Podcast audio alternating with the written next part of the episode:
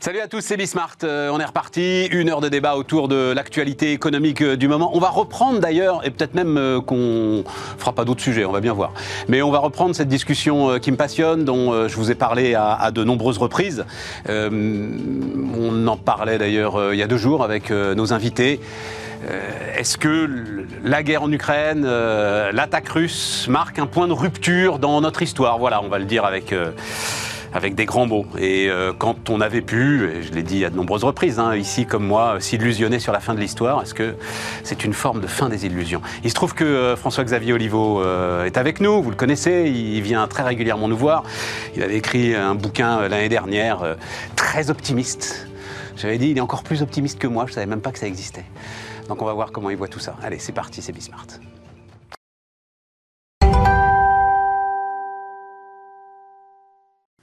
Donc, François-Xavier Oliveau, salut euh, François-Xavier. Euh, directeur associé Initiative et Finance. Voilà, c'est ça, hein? Oui, c'est ça. Directeur associé Initiative et Finance. Jean-Christophe Alquier, salut euh, Jean-Christophe. Salut cher Stéphane. fondateur Alquier Communication. Nicolas Duep, salut Nicolas, fondateur d'Alchimie. Donc François-Xavier, je commence avec toi, donc le de, grand témoin du Figaro. Caramba. J'étais très fier. Samedi, tu étais le grand témoin du Figaro. Voilà. Euh, comme je dois avoir été un des premiers à t'interviewer, pas très très loin. Hein euh, voilà. Bah, euh, super. Et donc, la phrase clé, trêve de plaisanterie, parlons de choses sérieuses. J'ai du mal à voir cette guerre comme un nécessaire retour du tragique qui nous ramènerait à une ère de conflit. Elle semble au contraire plutôt être une anomalie abominable de l'histoire, la résurgence hideuse et anachronique d'un âge de rareté où l'enrichissement se faisait par la conquête. Quand on fait l'interview dans la presse écrite, on dit une phrase comme ça Ou tu l'écris? Non, c'est parce que. c'est très très bien écrit.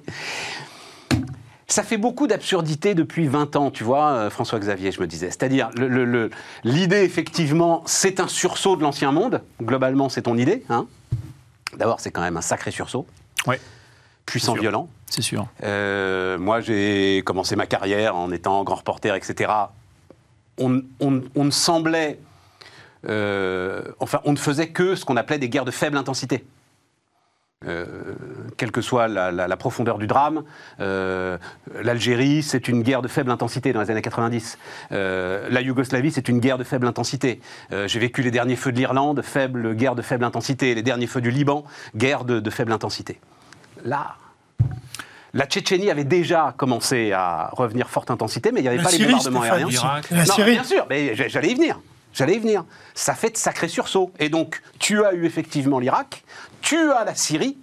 L'Irak, à la limite, tu peux dire, c'est les États-Unis qui mettent la forte intensité, c'est-à-dire les bombardements aériens. La Syrie, non, ça y est, c'est parti. Et là, tu te retrouves au cœur de l'Europe. Tu as quand même un peu l'impression d'une progression linéaire dans le mauvais sens. Voilà, François-Xavier. En fait, euh, tu as raison, c'est la, la, vraie question. La question, c'est est-ce que c'est une anomalie d'histoire ou est-ce que c'est un tournant? Voilà. Et objectivement, on ne sait pas y répondre aujourd'hui. Moi, à titre personnel, je pense que c'est une anomalie, mais, ça va dépendre, en fait, pour moi, de comment. Euh, Poutine sort de ce conflit. Et littéralement, Poutine individuellement. Autrement dit, est-ce que ce conflit démontre que la guerre paye ou qu'elle ne paye plus Et que c'est une façon efficace de résoudre les conflits?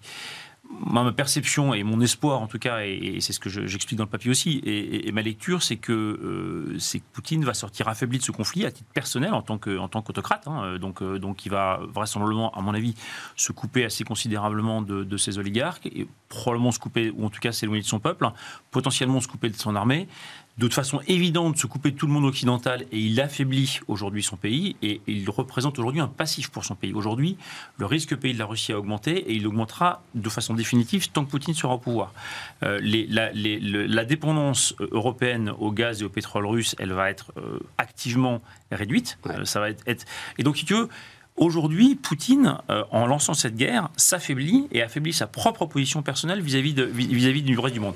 Ça ne veut pas dire que ça va, ça va pas mal se finir. Hein, donc je suis pas, je suis un optimiste réservé. Mais, ce que je dis, c'est voilà. Il faudrait qu'il finisse comme Saddam Hussein euh, dans un trou avec une barbe de trois semaines. Tout à fait ce que je dis, mais en tout cas, la conséquence de la guerre pour Poutine, elle va donner un signal euh, à, tous les autres qui pourraient être tentés par la guerre, et on pense tous effectivement à la, situation Chine-Taïwan par exemple. C'est est-ce que la guerre paye? Sur le terrain, clairement, elle a du mal à payer. l'hypothèse d'une invasion rapide et d'un Ukraine qui se soumettait rapidement, elle est complètement balayée. Il y a des pertes considérables au niveau de l'armée russe qui a du mal à progresser de façon évidente. Euh, la prise de Kiev, euh, c'est, enfin, le siège de Stalingrad, c'est un million de soldats. Hein. Et ils ont mis 8 mois à ne pas le prendre. Donc, tu as la prise de Kiev avec euh, les 100 000 soldats qui est autour, je, ça va être très compliqué. À, ce propos, je juste je permets, mais rendre hommage à. C'est une consoeur d'ailleurs, hein, une jeune consoeur, spécialiste militaire. Son papier très long dans Le Monde donc d'hier, donc qui est sorti. je suis perdu avec Le Monde à chaque fois. Enfin bref, Le Monde d'hier est absolument remarquable sur la situation militaire. Disons à peu près ce que tu dis, c'est-à-dire effectivement Kiev, même enfin visiblement euh, les Russes sont en train de construire des, des, euh, des défenses autour de leur position, euh, autour de Kiev. Donc voilà, ils sont là pour. ils s'enterrent, en quelque sorte. Pour s'enterrer, voilà, exactement. Ils sont là pour s'enterrer. Et donc, donc, si tu veux, le, le temps joue quand même, à mon avis, contre Poutine, parce que plus. Et tu crois que ça sert de leçon? Bah, j'en sais rien. C'est ce que j'espère. C'est ce que j'espère que ça sert de leçon. C'est ça, c'est ça mon point en fait. C'est que, c'est que euh, si on s'aperçoit, en fait, historiquement, les conflits n'ont pas payé euh, sur, le, sur, le, sur la fin du XXe siècle. L'Algérie, c'est un départ des Français. Le Vietnam, c'est un départ des Américains. L'Afghanistan, c'est un échec pour les Russes, puis pour les Américains. Enfin, tous les grands conflits de ce type-là ont, été euh, gagnés par les défenseurs et, ont, été des, des, sources de coûts et de problèmes très longs pour ceux qui les ont conduits.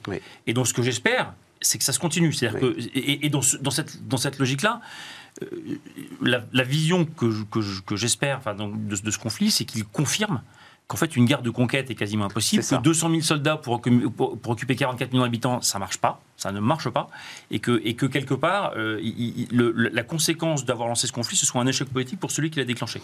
C'est ça mon... Alors, ça ne veut pas dire que derrière, tu n'auras pas un dérapage et, le pire reste possible. Donc, je veux dire, je, suis. Euh, c'est la conclusion de l'article du Monde, effectivement. Mais, mais, mais, mais, l'idée que la guerre, ça payer, mais ça ne paye plus, pour moi, c'est l'enjeu de ce conflit, en fait, à terme. Oui, c'est la, vraie question. Peut-être pour boucler avec ton, ton pitch, euh, Stéphane, l'ancien monde a-t-il disparu? Non. L'ancien monde coexiste partout avec le nouveau monde sur cette planète. Simplement, nous, occidentaux, bercés par notre développement économique, la croissance, le welfare euh, qui se répand euh, à travers cette mondialisation à laquelle tout le monde a aspiré et à laquelle tout le monde a contribué, a laissé de côté des zones géographiques, des systèmes politiques, des pays entiers euh, qui, eux, continuent de vivre dans l'ancien monde. Et c'est finalement l'erreur de l'Occident par rapport à Poutine au-delà, j'allais dire, des complaisances politiques, euh, de l'indulgence que l'on a pu avoir pour, pour le dirigeant, on a oublié simplement que la Russie régressait comparativement ou relativement au reste, au reste du monde. Ce qui est vrai pour la Russie est vrai de tout un tas d'autres pays. Quand on évoque des dictateurs fous, est susceptible encore de détruire des populations, de détruire des infrastructures, de détruire des économies. Il y en a un autre qui est au pouvoir et qui a été soutenu par Poutine, c'est Bachar al-Assad. Alors effectivement, on peut toujours se dire que la Syrie c'est un pays marginal, Néanmoins, ça a On été... tu sais, ce que tu dis me fait penser, alors François-Xavier, tu auras toi la référence exacte en tête. Euh, Mao Tse-tung, donc euh, parlant de la Russie comme d'un tigre de papier, oui, mais il a des dents atomiques. C'est, ça doit être tournant des années 60, fin des années 50, tournant des années 60. Voilà, c'est ça. Hein. C'est exactement tigre de papier, mais il a des dents atomiques. Après, sur, euh, sur ce qu'on évoque, moi je ne crois pas du tout aux leçons de l'histoire, je ne crois pas du tout aux leçons politiques. Il y aura toujours, à un moment donné, des systèmes de pouvoir et des systèmes politiques qui n'auront pas retenu la leçon. Parce que, euh, finalement, euh, comment dire euh, L'essence même de la politique, l'essence même du pouvoir, peut conduire sans, j'allais dire, contrepoint institutionnel à ce type de dérive autocratique jusqu'à l'usage de la force ultime. Et il est bien là le risque. C'est qu'aujourd'hui, on peut toujours se bercer d'illusions sur l'entourage de Vladimir Poutine.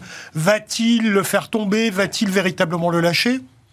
Le mec a un tout petit système sur lequel aujourd'hui il investit quasiment un milliard de dollars par jour de conflit et il ira jusqu'au bout. Le bout étant euh, lui seul le connaît. Lui seul le connaît, exactement. lui seul le connaît. Euh, oui, euh, Nicolas. Moi, j'ai une lecture un peu dynamique de la chose. C'est un peu comme une pile d'assiettes. Euh, on pile les assiettes et puis euh, on a une première qui se décale euh, et puis au bout d'un moment, la pile d'assiettes tout en haut, ben, il y en a une qui tombe. Et ça reprend ton image de faible intensité parce que tu as des conflits de faible intensité. Alors on a eu le- la chute du mur et puis après on a la Serbie et puis petit à petit, à petit, la Serbie...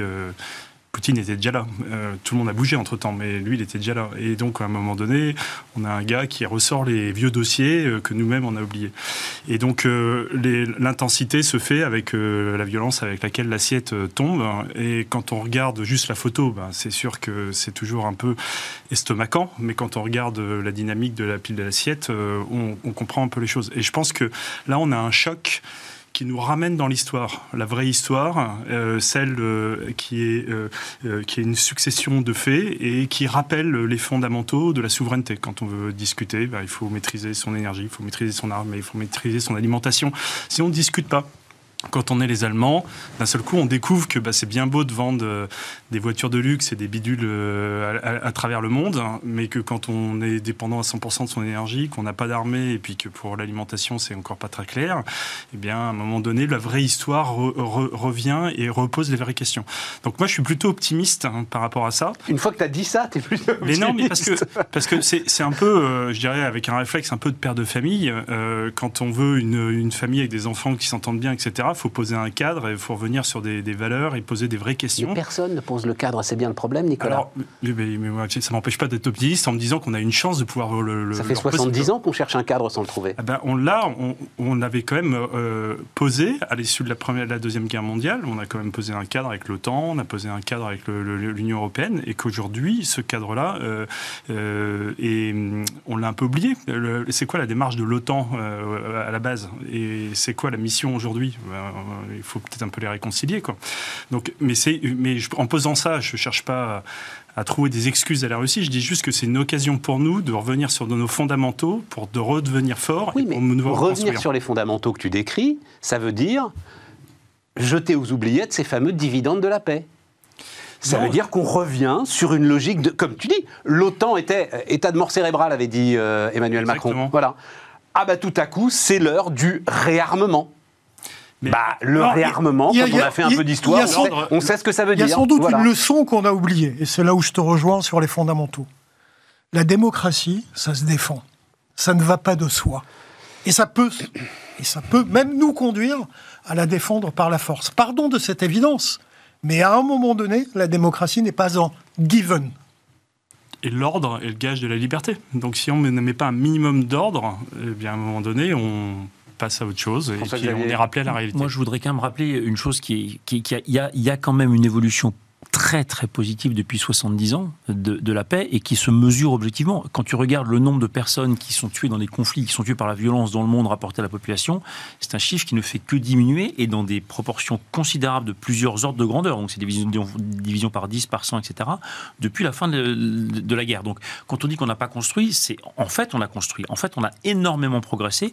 La violence a considérablement régressé. Ce qui rend cette guerre encore plus intolérable, c'est que Je que- voudrais voir les courbes sur 2019, 2020, 2021. Il y a un même. rebond dans les années 2010. Non, non, mais attends, attends. Je, et donc c'est ça la question. Est-ce que ce rebond est une anomalie ou un tournant? On revient à la question. hein. Tu Donc, vois quand même bien la, enfin, tout ce qui se dit, tout ce qui s'écrit depuis maintenant un mois, donc euh, puisque ça fait un mois, Mais de même- de même- replonge de même que dans quasiment le climat des années De 60. même que tu as eu dans les années 80 un réarmement et une tension géopolitique entre l'URSS euh, à l'époque de Brejnev et, de, et, et- et le- les États-Unis de Reagan, où il y a eu une hausse de la Alors tension. c'était après Brejnev, mais oui, c'est ça. C'était après Brejnev. C'était euh, Tchernenko et, Andropov. Les euromissiles Les euh, sont à l'est, les les SS-20. pacifistes sont à l'ouest. Exactement. Et donc, et donc, il y a eu 86. quand même, ouais, dans les deux, un peu, Ouais, un peu avant, dans les années ouais, 80, ouais, ouais, c'est ça, sous- voilà. 84, En- en, gros, 85. en gros, regarde, donc entre 80 et 88, il y a eu une, une- un sursaut de tension considérable, et il y en aura certainement un. La question, c'est est-ce que c'est un sursaut ou est-ce que c'est une inversion? Moi, je pense que c'est un sursaut, mais, mais effectivement, je, je- Intéressant. on, on est incapable de le dire. Et, et je pense que c'est un sursaut parce que ce qu'on a aussi démontré, c'est la puissance du modèle démocratique. C'est-à-dire que ce qui est absolument fascinant, c'est que c'est qu'on a, on avait vécu pendant le Covid un exemple de décroissance. C'était pas très sympa. Ouais. Et là, on vit un exemple de démondialisation. C'est-à-dire qu'on coupe Alors, la Russie. Tiens, les chiffres là. Attends, attends, juste, on reprend notre discussion, hein, mais les chiffres euh, que donnaient les échos euh, ce matin sont, euh, sont très spectaculaires. Il faut que je retrouve ça. Donc, je crois que c'est l'université d'Yale euh, qui a fait. Voilà. Euh, donc, euh, les échos parlent d'expérience de démondialisation à vitesse accélérée. Je trouve ça remarquable. Université d'Yale. Sur les 430 principales firmes et marques multinationales implantées en Russie, seulement un quart y est encore actif et à peine 24 n'ont pas réduit la voilure. Donc continue, seuls 24 des 430 principales firmes multinationales installées en Russie continuent business as usual. Qu'est-ce que ça veut dire ça? Ça montre la puissance et la vertu de la mondialisation. Bah, je en fait, crois c'est un exactement le argument. contraire en fait. Mais non, au contraire, ça te, ça te montre en réalité. Ça n'arrête pas la guerre, euh, François-Xavier Rien Mais, mais- mais c'est- encore une fois, encore une fois, attends, dire, t'es jamais à l'abri d'un accident de l'histoire. Et c'est la question, c'est est-ce que c'est un accident de l'histoire ou un tournant, encore une fois. Mais ça n'arrête pas la guerre, mais ça, ça met une pression sur le régime russe qui est considérable. Ça affaiblit la position de, possible, de Poutine de manière considérable. Et donc, en fait, ça montre globalement que la démondialisation, un, un, c'est un perdant-perdant. C'est perdant pour les Russes, c'est évidemment perdant pour les Ukrainiens, c'est aussi perdant pour l'Ouest, parce qu'on va, on va avoir un pouvoir d'achat qui augmente. Donc, toutes les logiques de dire, ah là là, il faut s'isoler, il faut se démondialiser, en fait, on démontre par l'exemple que c'est un facteur inflationniste considérable, que c'est un facteur de, de- de- de perte de richesse. C'est Ricardo dans, les- dans, euh, dans, dans- Dans le texte. dans- dans le texte. Nicolas, Moi, ce que je trouve, c'est qu'avec le raisonnement simpliste qui consiste à dire euh, Poutine est un méchant, il a déclenché la guerre, on, occulte tout le vrai sujet qui est euh, la guerre des intérêts. Euh, parce que chaque pays a son intérêt. Euh, euh, donc, quand on construit un gazoduc Nord Stream 2, euh, ça veut dire que le gaz va transiter via la mer, il va plus transiter via l'Ukraine. Donc, ça va faire des milliards en Ukraine en moins. Et donc, c'est qui les intérêts à ce moment-là? Euh, Quand on a besoin de la Crimée, bah, c'est Sébastopol, euh, on maîtrise toute euh, la mer Noire, on maîtrise euh, euh, aussi euh, l'Empire ottoman turc, et donc on comprend Poutine. Et en fait, on est sur un millefeuille d'intérêts, et je pense qu'on passe pas assez de temps, et d'ailleurs, il y a quelques papiers de temps en temps qui sont faits par des géostratèges qui sont absolument passionnants sur qui sont les intérêts de qui, à quel endroit, contre qui. Et dedans, bah, d'ailleurs, je pense qu'on a un président qui, a quand même bien intégré tout ça et qui essaye de faire valoir les intérêts. Mais on revient à une guerre d'intérêts. Et je pense que la mondialisation est quand même la bonne réponse de ça, parce que c'est finalement un milieu ouvert où chacun fait valoir ses intérêts. Sauf que de temps en temps, bah, il y a un accident, il y en a un qui sort les muscles un peu plus violemment, parce que euh, on est en train de jouer avec des intérêts qui sont des intérêts vitaux. Et euh, voilà, donc c'est là où euh, il faut, euh, faut, faut faire attention. Quoi. Non, Bah, juste je dis, parce que je, le- je lis un peu les, les- les notes pour vous donner un peu d'infos. L'un des beaux symboles quand même de cette révolution au sens propre, hein, voilà. Euh, c'est ce qui se passe sur l'agriculture. C'est-à-dire qu'en une semaine, on a bazardé euh, tous les programmes euh, mis en place par la Commission européenne depuis 5 ans euh, pour euh, essayer de réduire l'usage des pesticides, euh, essayer de faire de l'agriculture raisonnée, essayer de décarboner un tout petit peu Oui, l'agriculture. puis on va chercher du gaz Bam, de schiste fini. aux États-Unis qu'on ramène en bateau, et donc euh, l'écologie euh, est passée au troisième rang. Quoi. Oui, d'ailleurs, euh, visiblement, il faudra vérifier ça, mais il y a un petit mystère là-dessus, c'est que ceux qui scrutent euh, les, les puits euh, pétrole de schiste qui normalement se rallument comme des mobilettes euh, dès, que, Ouais. dès que les cours remontent, euh, visiblement en ce moment ils ne se rallument pas. Donc euh, voilà, enfin bon bref. Euh, oui, tu... non, non, mais tu as, tu as raison de citer l'agriculture, et, et- et là aussi, pour rebondir sur ce qu'il vient Cette idée de retour en arrière, Oui, qui, c'est- moi, je, me- je- enfin, que je ressens assez profondément. Alors, tu peux le lire comme un retour en arrière ou le lire comme effectivement un rappel des fondamentaux. Euh, L'agriculture étant l'un de ces fondamentaux.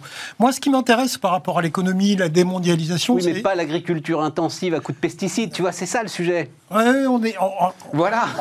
on- est d'accord. Et normalement, la mondialisation des marchés, la croissance des échanges et euh, la montée en gamme de l'ensemble du monde devaient petit à petit te prémunir de cette euh, agriculture intensive à coups de pesticides. Oui, c'est ça. Et c'est toute la thématique de la démondialisation dont on parlait tout à l'heure. Moi, ce que je trouve assez intéressant dans cette, dans cette affaire, pour en venir peut-être aux entreprises, et, Ah, bah, bien et- sûr. et notamment aux grandes entreprises présentes, présentes en Russie, et plus L'une d'entre elles particulièrement... que tu connais particulièrement bien? Oh, j'en connais trois. hein. Tu sais, j'ai travaillé pour Total, j'ai travaillé pour Société Générale, donc voilà, pour Renault. Donc j'ai vu, j'ai vu ces groupes s'installer Oui, en, en Moi aussi. On les a vus, on les a regardés ensemble. On les a regardés ensemble, effectivement. Ce que je trouve très intéressant, alors peut-être que là, ma mémoire me trahit, mais j'ai le sentiment que pour euh, la première fois, les entreprises se retrouvent au cœur de la problématique de la condamnation du conflit, etc., etc., et sont utilisées comme des instruments de diplomatie. Je dans mes souvenirs, je, bah, alors, ça et là, il y a eu des, des affaires d'entreprises mêlées à des conflits. Rappelons-nous euh, l'histoire de Lafarge en Syrie avec, euh, avec Daesh, etc. Mais là, tout de suite, le levier capitalistique, le levier des grandes entreprises françaises a été utilisé, pas que françaises d'ailleurs, hein, européennes, mondiales, euh, pour mettre une pression diplomatique, mettre une pression politique. Et là, en fait, on a assisté à deux grands types de réactions, pour en revenir aux intérêts.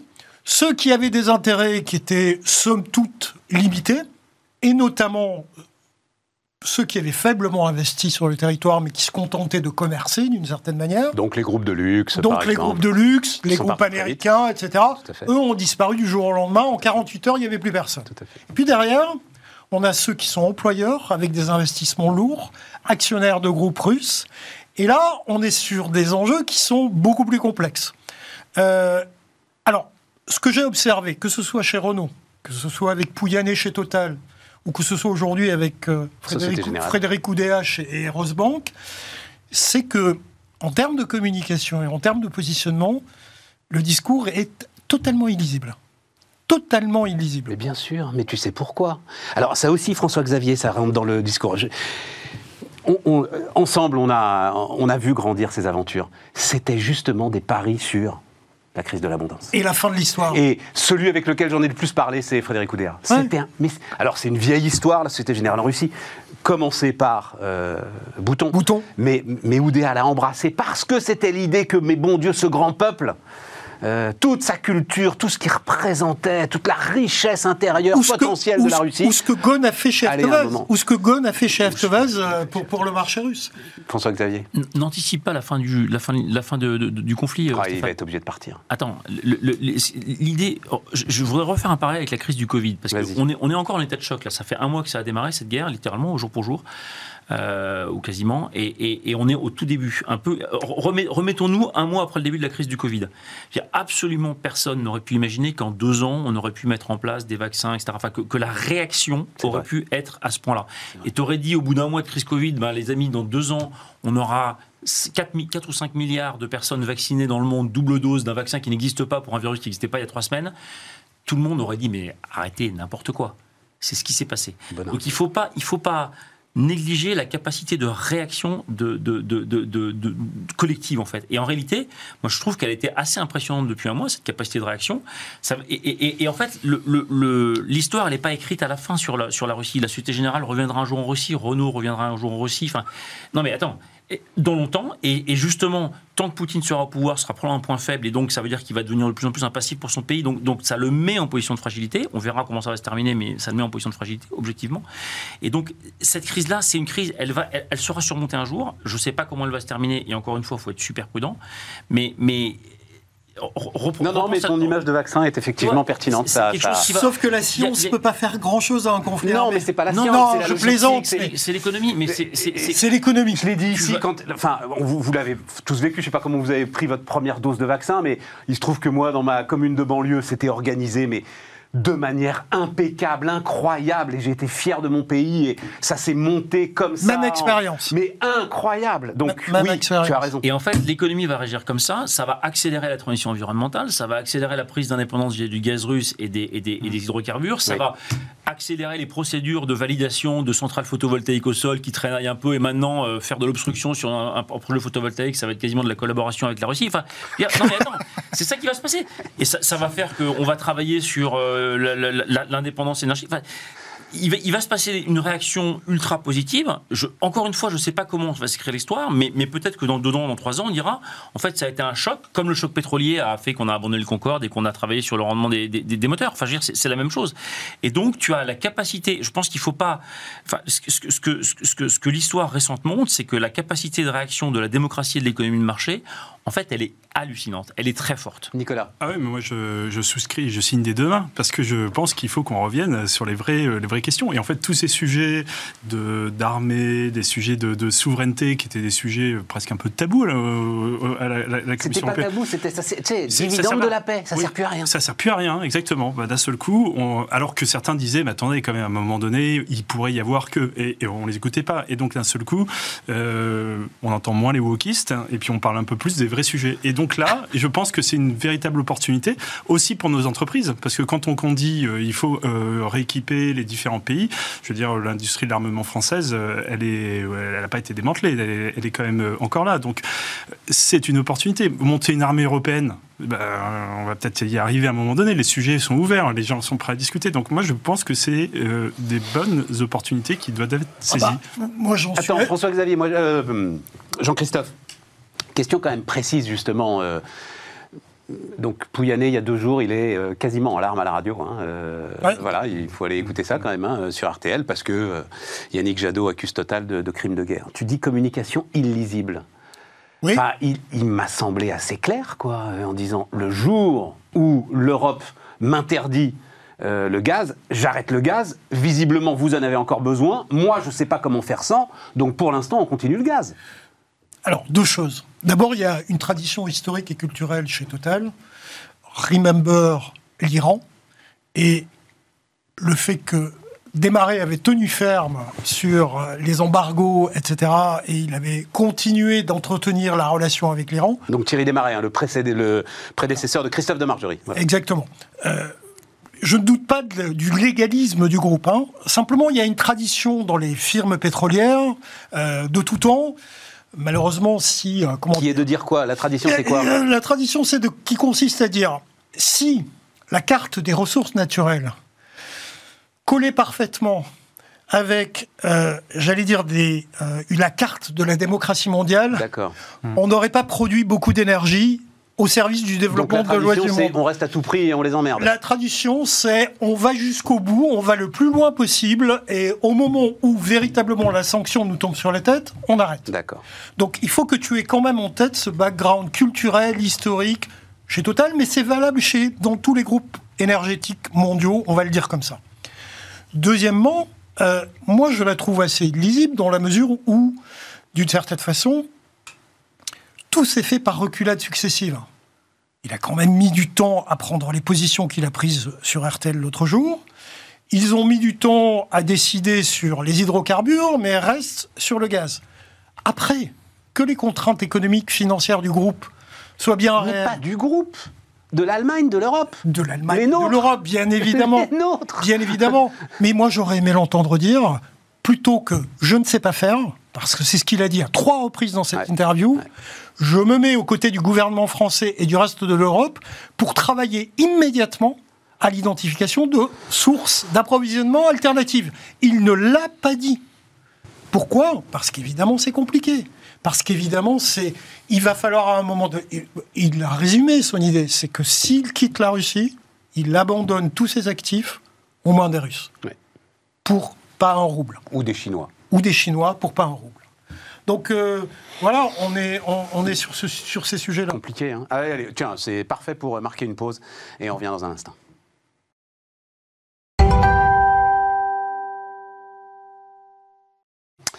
Donc euh, on repart, on, euh, restons sur, euh, sur ce sujet. Euh, un chiffre euh, quand même, j'avais pas appris la mesure, Société Générale, donc puisqu'on on en parlait, euh, c'est 10% des effectifs de Société Générale. hein, euh, 10% des effectifs. 10% des effectifs Rosbank. Euh, quand Voilà, tu sais 12 000 que salariés. À la limite, les milliards, c'est un petit Kerviel, euh, ça, ça se gère, les pertes. Mais euh, 12 000 salariés, c'est quand même un sacré truc. hein. Re- Renault, le marché russe est le deuxième marché mondial.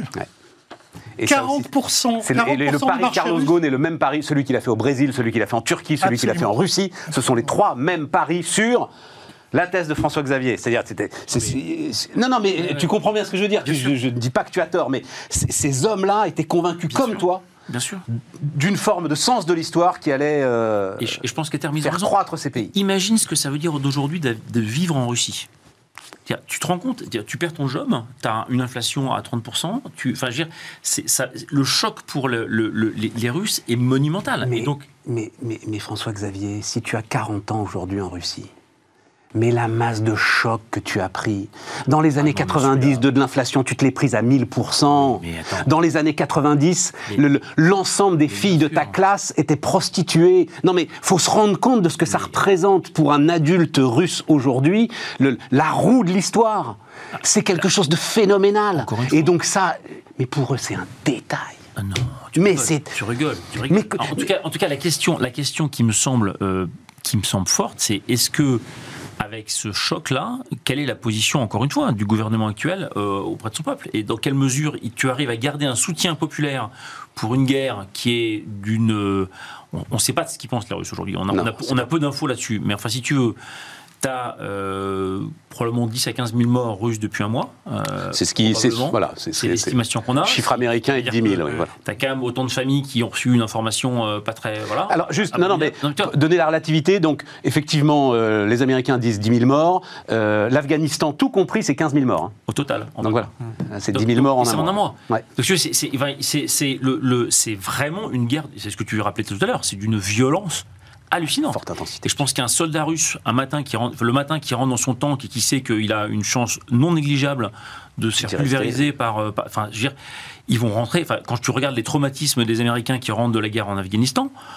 tu t'imagines le truc. Donc, il, faut, il faut quand même comprendre, ou en tout cas essa- essayer d'appréhender le choc massif que ça va être pour la population russe d'avoir cette guerre-là. Et encore une fois, je, je- je pense que ça va affaiblir considérablement Poutine. Et sur l'histoire de Total, comment est-ce que tu vois les choses? Tiens, juste euh, le, le communiqué donc de, c'est le roi Merlin qui a été mis en cause, alors directement par Zelensky là. Ouais. Là, je crois qu'il n'y a pas. Alors, tu, tu parlais de communication de crise.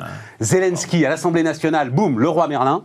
Euh, Et le, mini- et le ministre des Affaires étrangères qui s'est fait Renault dans un tweet en appelant un boycott mondial. Fermer l'entreprise du jour au lendemain, fermer nos magasins serait tout simplement un abandon considéré comme une faillite préméditée, donc illégale, ouvrant la voie à une expropriation qui renforcerait les moyens financiers de la Russie. Voilà. 45 000 salariés, le roi Merlin. Nicolas, euh, ah oui, oui, pardon, euh, François-Xavier, oui, oui, François-Xavier. il- Non, enfin, ça, ça- ça- ça confirme, ça confirme que, que aujourd'hui, pour diriger une entreprise, tu as intérêt à avoir un œil sur la rentabilité, mais tu as aussi sacrément intérêt à avoir un œil sur la- ton positionnement. Euh, Le retour de la géopolitique dans les entreprises? Ouais, ou en tout cas d'un positionnement extra-financier qui, qui, qui juste devient. euh, Enfin, parle- c'est- la RSE puissance 10, quoi. Enfin, c'est le. Ah c'est oui, le- c'est- en fait quel est, le, quel est mon positionnement? Enfin, en fait, tu, tu- finalement, tu retrouves, pour le meilleur ou pour le pire, une sorte de rôle moral d'une entreprise, ou en tout cas un rôle euh, d'exemplarité qui est pas facile à gérer et pas facile à arbitrer avec, euh, avec des contraintes financières, ça c'est sûr.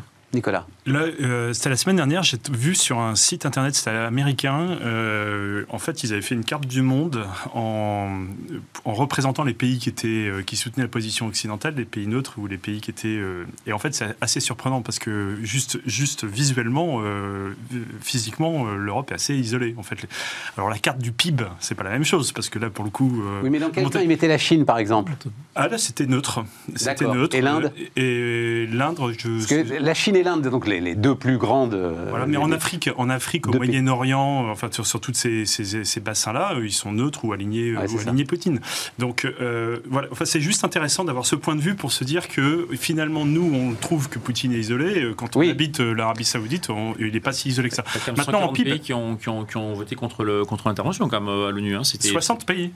140, non? Non, non. Euh, Moi, j'ai un taux de 140 pays qui ont voté contre Non. et effectivement. qui- Bon, oui, mais euh, François-Xavier, euh, 140, bon, pourquoi pas, si tu as le Salvador qui vote contre. Bah, Euh, Quant peu à l'Inde et la. Chine qui s'abstiennent, si tu veux, euh, c'est pas si isolé que ça. Non, quoi. non, mais ça veut dire qu'en termes de cartes, je, moi, je vais plus, euh, plus un, un soutien en fait assez largement au-delà de, au-delà de Bah, en fait, visuellement, c'était assez. Voilà. Alors Ouais. après, euh, quand on repense la, la guerre économique en termes de PIB, on, on discute pas de la même chose, quoi. Mais c'est sûr que le, le- même l'Inde pèse encore. Mais alors, euh, ça, c'était mon premier point. Et puis le deuxième point, euh, je pense qu'il faut avoir en tête parce que euh, c'est le, à un moment donné le, le- la sanction dollar, quoi. Si les Américains euh, crantent la sanction dollar, on l'a euh, quand BNP l'a vécu au Soudan, euh, comme avec d'autres, avec l'Irak. Si demain il devient interdit de commercer avec le avec le avec la, la Russie euh, en dollars pour le pétrole et ainsi de suite. euh, là, là, on va passer dans une autre encore dans une autre dimension. Oui, C'est-à-dire que les, et les ça, entreprises alors, vont le- se retrouver encore en plus encore. Enfin, ce débat-là, il a été tranché par notre lâcheté. Euh, C'est-à-dire que Gazprom Bank n'est pas soumise aux sanctions. Aux sanctions. Voilà, c'est aussi simple que ça. Pour le moment. Donc tu as soumis aux sanctions. C'est- même assez surréaliste. Euh, bon, moi je suis un peu sidéré qu'il n'y ait pas un responsable politique, au moins un quelque part, qui qui dise le, qui le révèle quoi. Non, et puis, bah, qui le révèle. Enfin, c'est public, hein, euh, Oui, non, non, Gazprom Bank, voilà. Mais, mais non, mais qui disent, bon, bah, ok, les gars, on arrête, quoi. C'est l'hiver prochain et on, on a neuf mois pour organiser un rationnement de l'énergie. Ok, on sait qu'on ne pourra pas remplacer le gaz russe l'hiver prochain. Bon, bah, on a neuf mois pour s'organiser. Enfin, euh, t'appelles McKinsey, il doit être capable de faire ça, non Ça va coûter cher. On les paye en rouble. On les paye en On rouble. les paye en Là, ça devient ingérable. Ça devient, ça- ça devient Tu crois que c'est ingérable, Ah toi bah, moi, je pense qu'aujourd'hui, euh, avec l'effet de l'émotion, demander un petit effort euh, aux uns et aux autres, baisser d'un degré ou deux degrés, sont, etc., tout le monde participe. Enfin, il y a d'ailleurs un, un peu comme le Covid, il y a, il y a une envie de- de- d'aider. Mais si demain, euh, c'est plusieurs centaines d'euros par mois euh, sur la facture d'énergie que tu n'as plus, parce que tu n'as plus le chauffage, c'est même plus que tu payes trop cher, c'est que tu n'as plus le chauffage ou Ah bah tu n'as plus la que- bouffe, attends, attends, si- les gens ne si- sont pas prêts à le faire. Non, non, non, non, si tu rationnes le gaz, les prix vont baisser quand même. hein. Si tu dis, si, tu- si, tu, si, si tu rentres dans un plan, je dis n'importe quoi, hein, pardon, hein, mais euh, en fait je pense qu'à ça. Tu rentres dans un plan où tu dis, ok les gars, euh, euh, on verra la courbe de température, euh, on vous informera euh, semaine après semaine et on coupera le chauffage, j'en sais rien, entre 11h du matin et, euh, Et on, groupe, 17h. et on groupe les achats au niveau européen. Non, mais là, enfin, parti- tu vois, je veux dire, mais, mais, mais, mais oui, t'es parti dans un plan de rationnement pour retrouver ta dignité et dire à un moment, Non, stop, si, si plus ration- une goutte de gaz russe. Moi, moi je, enfin, si tu es dans un plan d'optimisation, parce que moi je pense que là on peut peut-être arriver à trouver, comme les vaccins, avec euh, des, des systèmes de- d'utiliser- enfin, qui vont gérer l'énergie pour protéger l'environnement, etc. Là, il y a peut-être plein de choses à créer. Il y a plein, de choses à créer, mais euh, il se là, trouve que j'ai suite- regardé ce que disent un certain nombre d'experts en termes de production électrique, tu vois. Ouais. Euh, es pas, voilà, c'est pas possible. Il faut, euh, si tu veux couper le gaz russe, tu ne peux pas le substituer pour l'hiver prochain. Voilà, C'est pour ça que moi je dis que les gens sont pas prêts à faire des efforts incommensurables juste pour pouvoir euh, dire qu'ils vont Qu'on est digne. intervenir euh, en, Ukraine. Bah, Parce que je- J'y crois pas. Si tu veux Sur le vraiment- long terme, hein. Pas, pas, pas un mois ou deux, mais passer tout un hiver. Ouais, un hiver. Ouais. Non, t'as juste un hiver à passer. Si tu veux vraiment avoir un impact très fort de réduction de la consommation tout en évitant euh, une approche un peu, un peu constructiviste, euh, voire soviétoïde, euh, mon cher, obligé. mon cher Stéphane, non, tu peux, tu peux, tu peux, as une autre, as une autre logique qui est de dire euh, je laisse, je laisse partir les prix et je subventionne, euh, je donne, des, je distribue les chèques, c'est-à-dire que l'État porte le- le- ce poids-là, laisse les prix monter, euh, donne Mais non, François Xavier, c'est un problème, c'est un problème de, de disponibilité de la ressource. Oui, bah donc la Moi, mon sujet, c'est t'arrêtes le gaz russe. T'arrêtes le gaz russe. Plus une goutte. Voilà, c'est Si- fini. Si tu fais ça, Et ben, si tu fais ça, fais- t'es obligé de rentrer dans une économie de rationnement tu- euh, tu- d'électricité. tu Si, obligé. tu- tu- tu- bah, de rationnement, oui, non. c'est- Mais tu, peux- fais comment en Autriche. Hein Par exemple, tu fais comment en Autriche qui vit à 100% du gaz russe Non, non, mais c'est pour ça que tu es obligé de rentrer. mais à la limite que les Autrichiens continuent s'ils veulent. Mais tu es obligé de rentrer dans une économie de rationnement. Voilà. Et c'est le prix de ta dignité. Alors, mais tu- bon, tu voilà, rationner su- 100% du, de là, c'est c'est Non, mais ok, mais je parle pas de l'Autriche là, je parle de notre pays. Tu, Voilà. tu Mais- arriveras plus facilement avec un signal prix, une compensation financière derrière. Mais non, t'as pas la ressource. Mais si, si- si tu, si tu bloques le robinet, de toute façon, t'as- effectivement, tu n'as pas la ressource. Bon, ben voilà, c'est ben, ça. donc, moi, moi eh mon sujet, c'est de bloquer le robinet. Là, si tu fermes le robinet, Si la tu fermes le robinet, marché, la la réaction du réaction- marché, c'est une hausse des prix. Et donc, et donc, s'il y a une régulation par les prix, ça marche très bien. hein. C'est, assez- je ne dis pas que je suis pour, hein, mais, mais ça marche très bien. Et simplement, effectivement, si tu veux que ce soit acceptable socialement, tu compenses par une distribution on se monétaire. comprend pas. Bon, c'est pas grave, on se comprend pas. Refermons, euh, refermons la, la, la parenthèse. Euh, on a fait le tour de. de- Mais non, mais. Tu n'as pas fait le tour. Non, non, mais non, mais parce que ça, ça me plaît pas qu'on se comprenne pas. Mon sujet, c'est aujourd'hui, euh, on a besoin. Alors, j'ai plus, j'aurais dû noter les, les, les euh, dont on a besoin là, qui viennent, qui proviennent de, Russie et du gaz russe. En gros, voilà, 20% de notre production, notre consommation en gaz, on le sait, mais derrière, c'est un équivalent térawattheure. Je dis. Ok, c'est fini, je veux plus une goutte de gaz russe. Bon, mon sujet, c'est simplement que je ne peux plus produire assez d'électricité pour l'hiver prochain. C'est ça mon sujet. Je ne peux plus, même si je fais de l'approvisionnement massif venu d'Algérie, même si euh, Oui, tu je vais voir le pas. Qatar, Tu n'y arrives pas. tu n'y arrives pas. Voilà, c'est tout. Donc après, signal prix, pas signal prix, à la limite, je m'en fous. Euh, tu te fais un petit quoi qu'il en coûte, euh, t'es plus à ça près. Et effectivement, tu compenses. S'il y a une hausse des prix, tu compenses pour les ménages. Ça, j'ai aucun problème avec ça. Et, et, et c'est pas le sujet. Le sujet, c'est qu'il faudra qu'on consomme beaucoup moins. Voilà. Et donc que tu organises un rationnement. Voilà, François Xavier. Non, ça c'est. Il y, a- il y a encore une fois, il y a deux approches. Tu as ton approche qui est, qui est une approche très, très, très soviétique, mais. Mais, mais, Mais très soviétique, tu me parlais du Covid. Qu'est-ce qu'on a fait d'autre pour lutter contre le Covid? Et tu as l'autre approche. On a rationné en dire, si tu 74 coupes- ans. Si tu coupes, si tu coupes le, le tuyau de gaz, et qu'effectivement, de fait, tu rationnes, tu peux aussi décider que c'est le marché qui régule, et effectivement, les prix vont, vont, vont- vont augmenter. Et donc, effectivement, toutes les entreprises et les ménages qui se retrouvent avec un coût du gaz trop élevé pour assurer leur production production ou pour se chauffer vont, vont réduire également le- leur consommation. Ah, et donc les riches se chauffent et les pauvres ont froid. D'où ma question. Waouh, la crise de l'abondance. Mais, mais- Eh, Mais, si tu fais de la, mais si tu fais de la redistribution, alors tu changes rien à la consommation? Non, tu redistribues, tu redistribues par un. On a déjà eu cette discussion-là sur, le, sur, sur un autre sujet. Tu redistribues par un chèque. Tu dis, tu dis je donne 300 euros, ou 200 euros, ou 400 euros à tous les ménages pour euh, compenser cette hausse des prix. Et donc, effectivement, tu as une Eh incitation. ben, donc ils vont consommer de l'énergie euh, pour se chauffer. une incitation. Mais ils vont en consommer un peu, mais ils vont réduire leur consommation parce que ce sera cher. C'est- parfait, ça, ça marche très bien. Bon. Encore une fois, c'est la puissance du signal prix. Eh, Oui, mais alors je vous promets que je vous promets que lundi je vous ramène les les, les, les quantités en fait, enfin savoir de quoi on parle Mais- et, et, et- et, et c'est pas en consommant un tout petit peu moins euh, face à un signal prix etc et en arbitrant au quotidien que tu y En arrives. nombre, en nombre de degrés, euh, tra- traduit euh, le terawattheure, en, en nombre de degrés ça, dans ça- ton salon pendant l'hiver. Voilà, ça, ça c'est dépend de la sujet. température qui fera. Voilà, Stéphane, tu as deux sujet. questions. T'as, Est-ce que c'est possible ou pas? Je suis pas sûr que ce soit possible.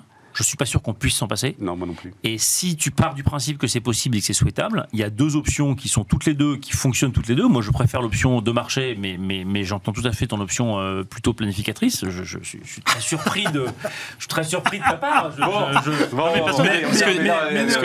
est en train de perdre qui- nos qui- téléspectateurs et nos auditeurs. Parce que même au-delà du gaz, après, il y a l'histoire du blé, quoi. Et Ah, que... ça, les- le, le blé, c'est là-dessus, on est autosuffisant. euh, nous, en Europe. Oui, Voilà. mais après, ça finit en, en famine en Afrique. Exactement. Et ça se retraduit après en immigration, Exactement. et puis on continue euh, les mêmes sujets. Et c'est là où tu découvres qu'il est sans doute plus simple de rationner le gaz que de rationner le pain, Exactement. Sans doute. Je reviens demain. ah, avec grand plaisir. Avec grand plaisir. Je sais pas si on n'a pas perdu tout le monde là dans notre discussion. Euh, oui, de quoi on parle Euh, On a fait le tour de nos histoires euh, russes, on a fait le tour. hein, euh, oui, alors taxation des super profits, oui, c'est l'autre sujet, effectivement. Euh, taxation des super profits, alors ça aussi, c'est euh, Total, ils connaissent, hein, taxer Oui. les super profits des compagnies pétrolières. Oui, oui, oui, c'est un peu la martingale. hein. C'est un peu la martingale. Euh, L'Italie va le faire. L'Italie va le faire. Draghi va le faire. Et tu sais quoi? Je pense que passer l'élection présidentielle, c'est un, un- un sujet qui va revenir sur la table. Très rapidement. Très, très rapidement. D'autant plus si on met en place une politique de rationnement. Euh, Qu'est-ce qui vous intéresse dans la campagne? Allons-y, il nous reste. euh, oui, oui, on a le temps là. hein. Il y a un truc, euh, François-Xavier, qui qui t'inspire euh, Alors, Nicolas, non, moi, je, je te dis, j'avais un peu. effondré, t'es effondré J'avais par un peu cette travaillé campagne. sur des non. sujets un peu de fond avec Gaspard Koenig qui malheureusement n'a pas, a pas, a pas passé son cut, mais, mais, mais on était sur des, sur des sujets d'une ambition. Non, non, non, parce qu'il faut, il faut, il faut choisir ses idées et passer. Et passer voilà.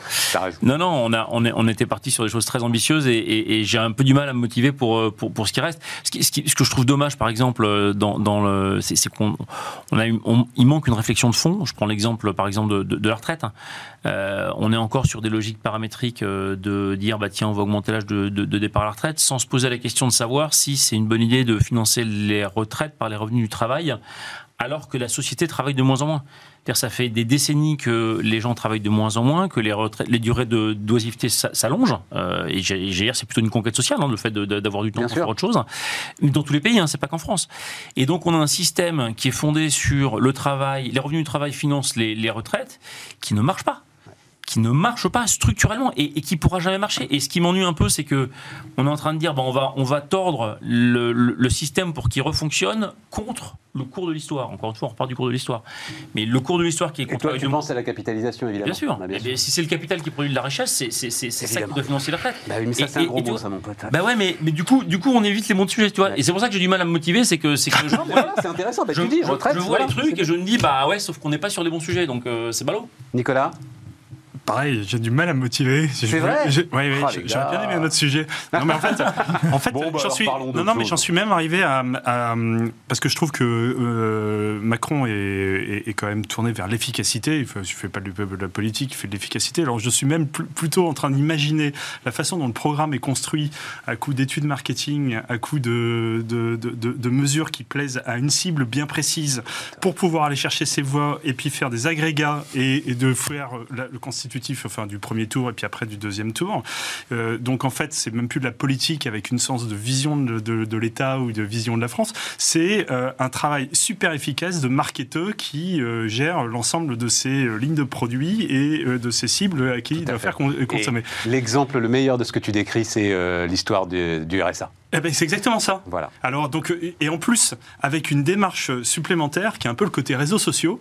Donc euh, tu sais sur les réseaux sociaux euh, maintenant tu es enfermé dans ta bulle donc euh, tu tu lis il y a toujours un truc qui te plaît parce que tu es toujours en phase et puis de l'autre côté il y a un- forcément un truc qui te choque donc qui te fait agir. Et donc euh, le, quand tu lis le programme de, de là comme ça, il y a moi je lisais, il y a plein de trucs qui me font plaisir. Et, donc tu es comme sur les réseaux sociaux, tu te dis ah c'est bien ça. Et puis les trucs que tu veux, les trucs que t'aimes pas, tu les vois pas. Et donc euh, tu te dis euh, bah, finalement c'est un exercice marketing hors pair qui est euh, brillamment fait avec des gros cerveaux et des études dans tous les sens. Mais est-ce que la politique doit se résumer à un plan marketing le- juste très très vite, puis je te donne la parole, Christophe. L'émission Quotidien a fait un montage hilarant hier sur donc le, RSA. et donc, tu as la phrase de Macron dans sa conférence de presse. Donc, une activité obligatoire en compensation euh, du euh, RSA. Et derrière, Bruno Le Maire qui dit euh, alors oui une activité alors la phrase de Macron c'est une activité ou un emploi obligatoire en compensation du RSA derrière tu as Bruno Le Maire qui dit ce ne sera pas un emploi derrière tu as Denis Ferrand qui dit euh, ce ne sera pas obligatoire Bruno Le Maire qui dit euh, on ne recommencera pas les travaux d'intérêt général Jean Castex qui vient sur TF1 dire ça pourrait être un travail d'intérêt général c'est exactement donc on a fait qu'est-ce qu'on pourrait mettre pour finir de désinguer Pécresse? Tiens le truc de Vauquier c'est parfait mais derrière, on n'a absolument pas travaillé. Voilà, puis avec les réseaux, tu retiens juste la bout de phrase Voilà. qui t'intéresse en disant bah, je suis pour. Et ça fait la formule de Coluche, je suis ni pour ni contre, bien le contraire. Excellent. Et c'est. Comment dire? Le concept du en même temps, c'est évidemment un concept de marketing, au-delà de la dialectique façon copie nain, mais au fond, ça traduit un vieux concept de sciences politiques, quand j'étais étudiant en sciences politiques, un concept anglo-saxon qui s'appelle le catch-all party. Alors, le parti attrape tout, dont la caractéristique est évidemment de constituer un corpus idéologique et programmatique permettant de tout attraper. C'est le signe, pour les politistes anglo-saxons, de la démocratie moderne. C'est qu'à un moment donné, se dégageant peu à peu, finalement, des filiations, appartenances euh, économiques ou socio-économiques, l'électeur, dans les démocraties modernes et développées, veut finir par trouver dans un one-stop shop, pour euh, reprendre les, les anglicismes, tout ce qu'il attend et tout ce qu'il veut. Emmanuel Macron, c'est l'incarnation de cette politique-là, ni plus ni moins. Après, si tu me poses la question de ce qui m'a- alors, c'est la fin de l'histoire, version politique. c'est la fin de l'histoire version politique.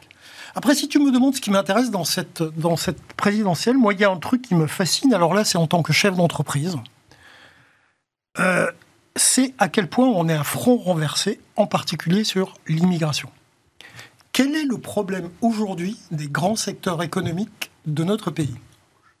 La main-d'œuvre. La richesse humaine. On ne trouve pas les gens pour pourvoir les postes. Et on a une campagne qui est en train de jeter aux gémonies, à la haine pour certains, l'immigré est celui qui vient amener sa force de travail à notre pays. On est à contresens de l'histoire pour le coup. On est totalement à contresens de l'histoire économique. Bon, alors, j'ai- parce que c'est aussi mon boulot. Euh, Éric Zemmour, s'il était là, te répondrait d'abord, ben voyons. Et, On serait par ça et, et- et ensuite te dirait que, euh, alors j'ai plus le chiffre en tête, plus de la moitié, de toute façon, c'est plus de la moitié des immigrés sont aujourd'hui au chômage. Oui, parce qu'il y a une bonne partie qui est clandestine. Et qu'on n'est pas régularisé et donc- légalisé. Donc, donc, donc, il y a quand même un petit sujet, c'est-à-dire. C'est des euh, gens qui voilà. ne peuvent pas bosser, tout bêtement. Et qui se cachent au fin fond des cuisines, euh, Oui, au fin fond des restaurants, Oui, et ils bossent. Ils bossent. Si, si, le chômage, ça veut dire inscrit au chômage. Bon, enfin bref, le, le- le- mais mais il y a un sujet. Le vrai sujet, il est là. Mais mais il y a un sujet, ça, moi, tu nous as donné les chiffres. Tu nous as donné les chiffres. Mais ça, c'est les programmes qui butent sur l'emploi. C'est-à-dire, Macron annonce 50 000 recrutements dans Absolument. les EHPAD. J'entendais à la radio la bonne directrice d'EHPAD qui dit Mais vous savez, moi, j'en veux pas 50 000, j'aimerais juste en trouver deux ou trois. Là. Oui, c'est ça. Je les trouve pas. C'est exactement ça. 700 000 euh, foyers rénovés, même chose. Il n'y a, pas de Le BTP? filière. Il y a pas. Alors le BTP il est là, mais la filière de rénovation, elle est même pas construite, elle n'est pas instruite, et de toute façon il n'y a pas les bras. et voilà. Donc on bute sur la main d'œuvre. Ça c'est très clair. Et c'est le levier de croissance. On est d'accord. C'est le levier de la croissance, c'est le levier du désendettement de ce pays. Et voilà, on a une campagne présidentielle qui tape sur l'immigration. Pécresse essaye un petit peu d'amener ce sujet contre, Oui, mais- euh, mais Zemmour. Elle essaye, mais, mais comme elle est à front renversé, elle, par rapport à ce qu'elle voudrait dire en fait, euh, elle est bien obligée quand même de dire Ah oui, l'immigration c'est pas bien, mais quand même on en a besoin pour bosser. Quoi. Le, Voilà. con- le concept de, le, le concept de quota est quand même très très repoussoir. hein. Euh, on est- c'est pas voilà. Donc euh, ça, ça me désespère. Ça, ça me désespère. Et, et- et je trouve que effectivement, on est dans une logique d'une campagne qui est une campagne d'attrition, ni plus ni moins, sans ambition, Et, sans vision. et Pécresse, si tu avais à te, si t'avais à assurer la communication de Pécresse, tu partirais en camp. C'est quand même un mystère. Elle est- Parce que, enfin, euh, Je pense on que la connaît, quoi. Enfin, et puis on habite en Ile-de-France, on a vu sa campagne. Elle était, enfin, elle n'a jamais été dans cet état-là. Enfin, c'est, quelque chose d'étonnant, quoi. Je pense qu'on touche à des ressorts psychologiques et que pour le coup, euh, effectivement, euh, euh, des conseils de bonne loi et de, on va dire, rationnels euh, serviraient pas à grand chose. J'ai du mal à percer le mystère, moi aussi. C'est pourtant ton métier. François-Xavier, tu veux rajouter quelque chose? Non, écoute, on a, oui, Super, on va avoir le temps de parler de la musique alors. on, on a quelque chose de très décalé avec, euh, avec un, un- un- un- quelqu'un qui est très largement en tête des sondages et qui, donc, qui, qui va tenter de prendre le moins de risques possible. euh, Parce qu'il sait très bien que, que si voilà, euh, enfin toute, euh, toute prise de position euh, l'amène à, à- à s'exposer, alors que là il est, il est quand même en très très bonne position. Et derrière, euh, des candidats qui ont du mal à se démarquer les uns avec les autres et qui prennent des positions qui sont euh, effectivement plus de l'ordre du marketing et de, et de politique. Donc, donc, Mais sinon, sur le fond, là, l'histoire RSA et activité obligatoire. Non, parce que toi, tu es pour le revenu minimum. Donc, Bah, euh, revenu universel, bien sûr. Oui, voilà, tu es pour le revenu universel. Bah, toi, si tu veux, donc, enfin, je, je- enfin, le- le- enfin, donc tu trouves ça absurde. mais, enfin, si tu vas, on va payer des fonctionnaires pour aller contrôler des gens qui veulent pas travailler, auxquels tu as filé un boulot qui sert pas à grand chose et, et- et avec une productivité dérisoire. Non, mais attends, enfin, Absolument d'accord. Bon Absolument. résumé, très c'est bon. Enfin, c'est, c'est, faut arrêter le délire. Revenu Enfin, universel. honnêtement, euh, je, je- Vous êtes tous les trois d'accord, là, toi aussi, euh, Nicolas, revenu universel à fond? Ah bah ça, le, le coût du contrôle par des fonctionnaires qui vont être payés deux fois plus pour aller vérifier des mecs, non, ça, ça, Non, mais- je, je vois bien la gabegie qui va s'organiser autour de tout ça. Quoi. c'est juste, euh, enfin, sérieusement, enfin, Alors, euh, Jean-Charles Simon nous disait euh, en début de semaine que c'était l'un des pans des lois Hartz, euh, notamment de la loi Hartz 4. Le sujet, donc, tu avais obligation euh, d'accepter à un moment les euh, jobs à un pfennig, là, ou un Deutschmark, ou un euro, enfin, je sais plus quelle était la monnaie au moment des lois c'était- oui, un Deutschmark, hein, c'était peut-être déjà un Deutschmark.